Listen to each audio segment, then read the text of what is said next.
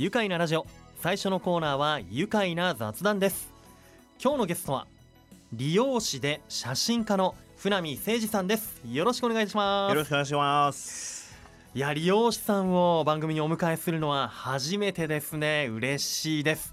いや船見さんさすがヘアスタイルがねかっこよく決まってますよね。あの左側のサイドが短くこう刈り上がっていまして、はい。でそこから反対逆サイドにかけては長い髪がぐわっとかき上がって流されていると。しかも金髪で。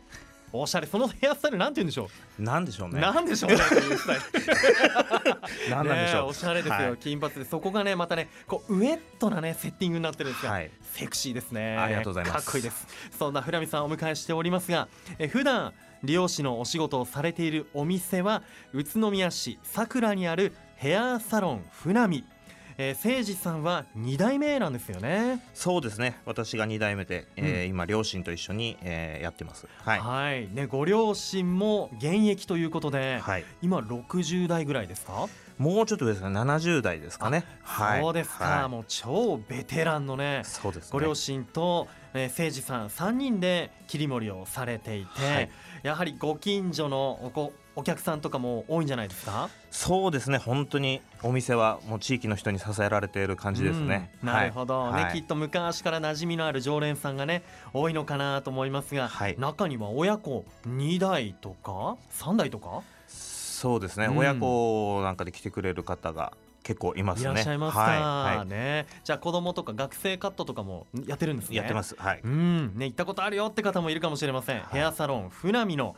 えー、船見さん来てくれていますよ。2代目です、えー、理容師で写真家の船見さん。実はですねもう一つありまして元プロボクサーでもあるんですよね。そうですね。いやびっくりなんですがいつ頃までプロ生活を続けていたんでしょうか？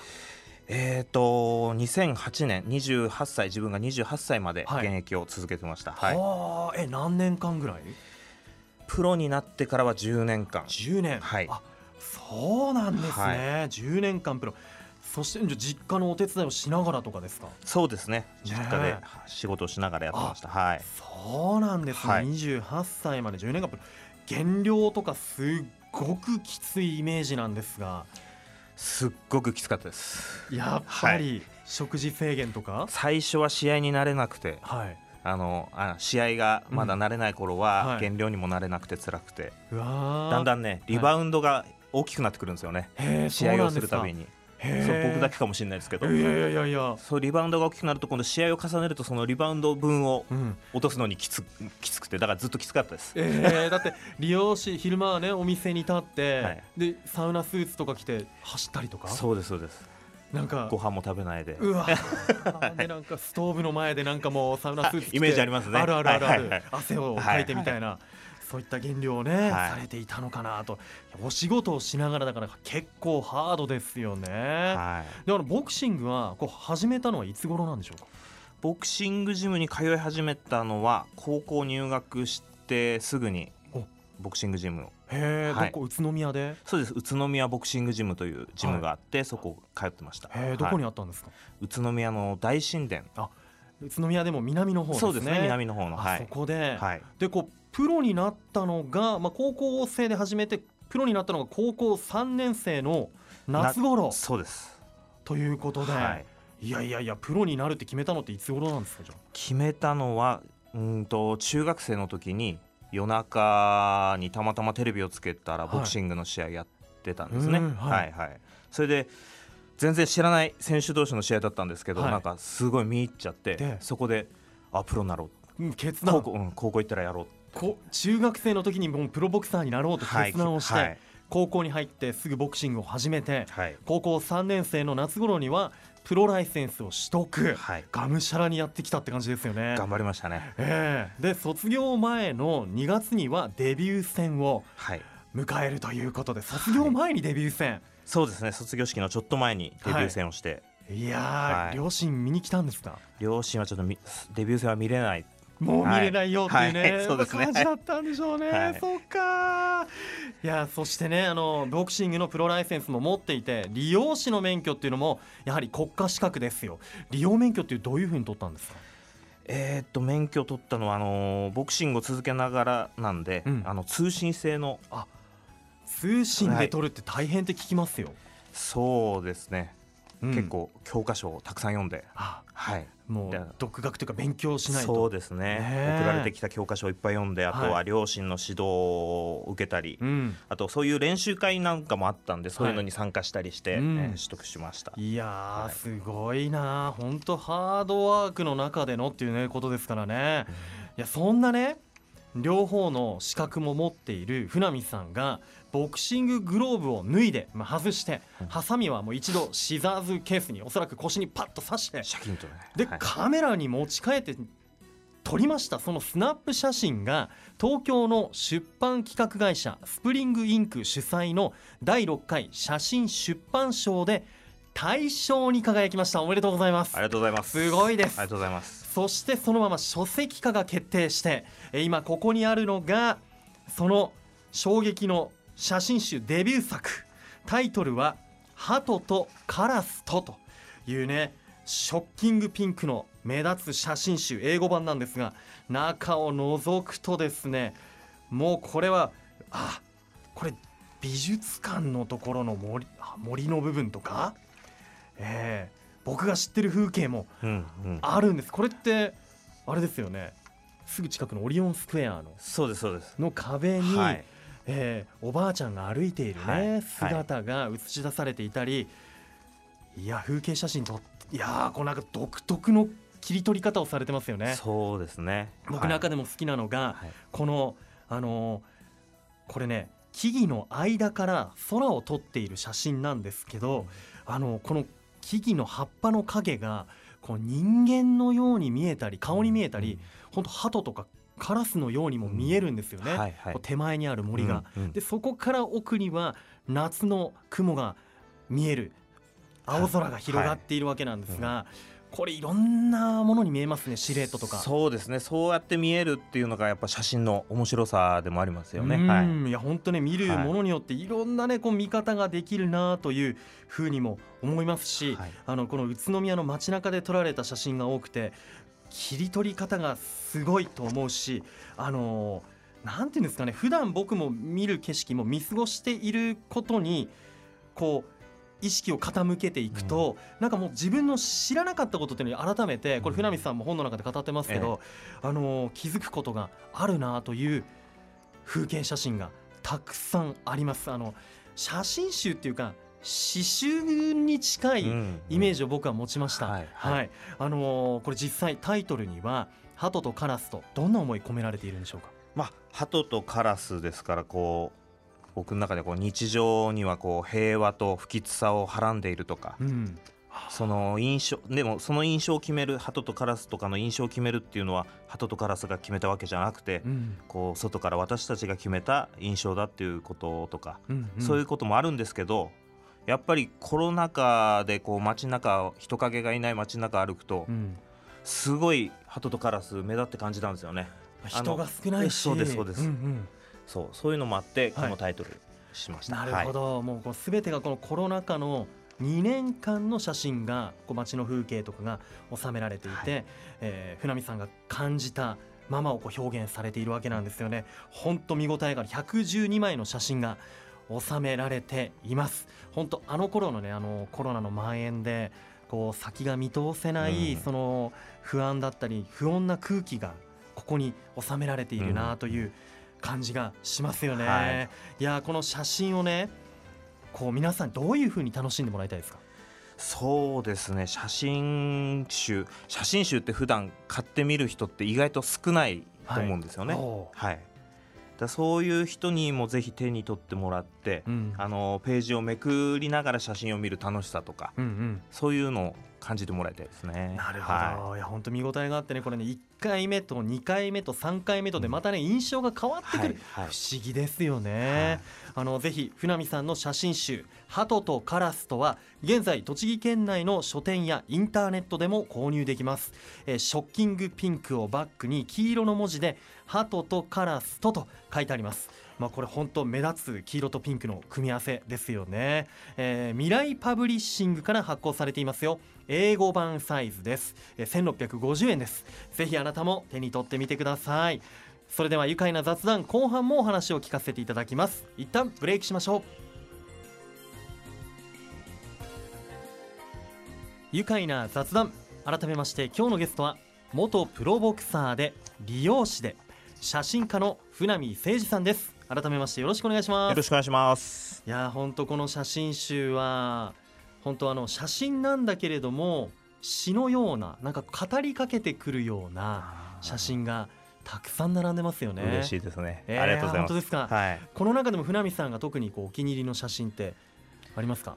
一番最後のページの、おはい。あの木に止まってるうん。カラスの写真が気に入ってますね。はい、はい。この木もねもうおそらくもう枯れかけている葉っぱとかがね、うん。たくさんついている、はい。細い木が集細い枝が集まった木の端の方にはい。カラスが1羽止まって、こうどこを見ているのかなという感じなんですけれども、ねどういうふうに見えましたか、やっぱりその時のこう不穏な感じ、うん。こうなんていうんですかね。その時の空気感をすごい象徴しているような写真だと思います、はい。そうですね。葉っぱも本当全部あの下を向いているってはいいうところからも、そういうふうなことも感じられますよね。いや本当あの頃の、えーこれはコロナ禍の2年間収められたと。はい。あのお仕事しながらの撮影だと思うんですけど、はい。こう大体どんな時間に撮ってたんですか？えっと、火曜日が休みなんですけど、はい。仕事が、うん。でその火曜日の午前中にうん。撮った写真ですね、火曜日の午前中、はい。ということでなんかそういう一貫性統一された部分もそうです。それ一冊丸々火曜日の午前中です。まるまる一はい。冊火曜日の午前中、はい。しかも2年分のというね、わあそういった見方をしていっても面白いですよね、なるほど。あのそんなね船見さんこの「鳩とカラスと」というデビュー作をね出版されましたけれども船見さんご自身がこう写真と出会ったっていうのはいつ頃のことなんでしょうか？これは僕がそのボクシングを引退してそれから少ししてこう結婚したんですけど、はい、はい、それで新婚旅行に行くことになって、えその時に妻にカメラを買ってもらったんですね、でその旅行先ではい。パシャパシャとカメラを撮っててええ。が楽しいなと。はあ。それがあのきっかけですね撮るようになった。はい。へえボクサー生活プロボクシングを引退してから、本当にカメラをもう初めて持ったような感じでそうですね。奥様にプレゼントされて、へえそれからこう写真ってどうやってこう腕を磨いていったんですか？そうですね。今は本雑誌とかネットで情報を得て、うんうん。でその雑誌の月例のコンテストに応募したりはい、でその雑誌に出ていたあの海外のうん、コンテストに応募したりして、うん。そういうのを受賞したりして。はあ、そうなんだ、はやっぱり独学得意ですよね。独学ですね。本当ですね。ね、はい。あの理容師の免許取る時もね本当独学で勉強いっぱいされてっていう話ありましたけど、そうやって、まあ、コンテストに応募してで、まあ、今回も大賞に輝いたりしてね、でこの出版する機会を得たわけなんですけれども、はい。い、や本当船見さんの生まれ持ったセンスと才能っていうのがすごいんだろうなというふうにね感じますよ。いやーうん。嬉しいですね船見さんのこの写真のこのはい撮り方のこだわりとかなんかこうあるんですか？一つのなんかこうなんていうかな定型というか僕はいつもこういうスタイルで撮ってるとか結構広角で撮ってたりしされてるなと思ったりね。これを撮ってる時は割とこうズームレンズいろんなズームかうん。うんズームレンズを使ってたんですけど、うんうんうん。そうですね。歩っていてやっぱりカメラを持ってるからだと思うんですけど、はい。パッとこう足が止まるんですよね。あー。で覗いてみて、はい。おこれはっていうところですね。はい。シャッターを取っていく、はい。シャッターを切っていくっていうね。これ美術館の広角ですけど確かに他のはズームでね、うん。結構寄ってたりしておまわりさんの後ろ姿とかね、これ何があったんだろうっていうはい そうですね。本当想像をかきたてられる写真ばかりなんですけれども、えーそんな船見さん1980年の宇都宮生まれエリアでいうとどのあたりになります、エリアでいうと戸祭地区になりますかね。はい。なるほど。戸祭小学校。そうです戸祭小学校。あーで星ヶ丘中学校とか星ヶ丘中学校です、ねはい。行ってその時代どんな少年でしたか？小中の頃はサッカーと空手をやってたんですね、空手でもはい。そう動き回ってました。はい。はあサそうです。ッカーサッカーでボールを蹴って、はい。で空手も結構こけう蹴蹴って。そうですね。でそれからボクシングでこう今度パンチになっていくわけですね。そうですよねはい、へえあけどもともとそうやってスポーツ万能なうん、少年だったんですね。あのご実家の理容室を継ごうと思ったのは大体いつぐらい？やっぱりボクシングをしながらずっと一緒に働いてて、はい。でまあ、ボクシングを引退して、うん、引退してからちょっとの期間やっぱり引退したってこともあってふわふわしてたんですけど、うんうんそこでこう結婚しようって思った時に、はい。ああもうここでやっていこうって決めました。あーはい。もう理容室一本で行くぞというはい。ふうに決めて、はいねもともとまあ免許はしっかり取ってましたから、うん。えー本腰入れて入っていくわけですね。そうですね。まあでも途中でカメラも持つんですけどね。そうですね、うん、いやー本当ねあのこの写真集の舞台にもなっている宇都宮そして生まれ育った場所でもある宇都宮好きな場所とかってありますか？好きな場所これはその近所になってしまうんですけど、はい。大尾公園ってわかりますか？わかりますよ。大尾公園あの貝殻公園って呼ばれてたり、ね、そうです。貝殻公園です。大きな貝殻型の滑り台が。そうです。そうです。はい。大尾公園。あそこは自分もずっと子供の頃から遊んできて、うん。で僕の子供たちもちっちゃい頃からずっと遊んできた場所なんですけどはい。でそこにうん、桜の木が大尾公園ですからあるんですけど大尾は桜に美しいと書いてね大尾公園。僕はねここの桜が好きなんですよ。もうちょっとね今うん時期うんうんうん。終わっちゃいましたけどええ。すごい綺麗でここが好きなんですこの大尾公園の桜が好き、はい。この写真集にも入ってます。入ってますよね、い、や確かにあの県立美術館のすぐ近くのとても素敵な公園。そこがまあ馴染みもあるし、ね。自分の子供も遊んでるし、はい。写真集にも出てくるぐらいうん。好きな場所ということなんですね。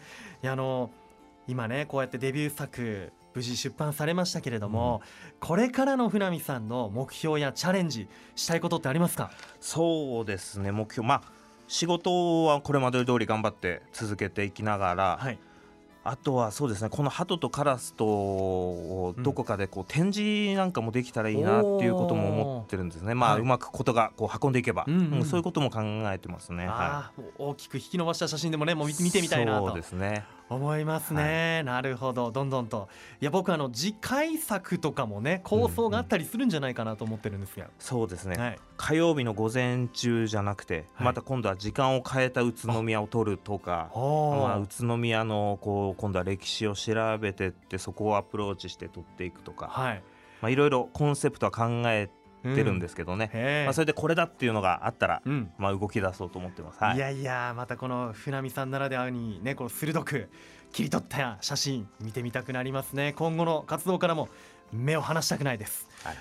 まずはね写真界に殴り込んだデビュー作の写真集ぜひ見てもらいたいですね。さあ船見さんの写真集「鳩とカラス」とは現在栃木県内の書店やインターネットでも購入ができますショッキングピンクをバックに黄色の文字で「鳩とカラスと」と書いてあります。発行元未来パブリッシング。英語版です。そして1650円となっています。ぜひあなたも手に取ってみてくださいね。もうこれ4500枚取りためた中からさらにコンクールに応募した時には200数十枚。はい、でさらに厳選された122枚がはい、こちらに収められています。ぜひ手に取ってみてください。それではこのワードで一緒に締めましょう。いきますよ、せーの。写真で愉快だ。宇都宮。愉快な雑談。今日のゲストは元プロボクサー理容師で写真家の船見誠二さんでした。船見さんありがとうございました。ありがとうございました。住めば愉快な宇都宮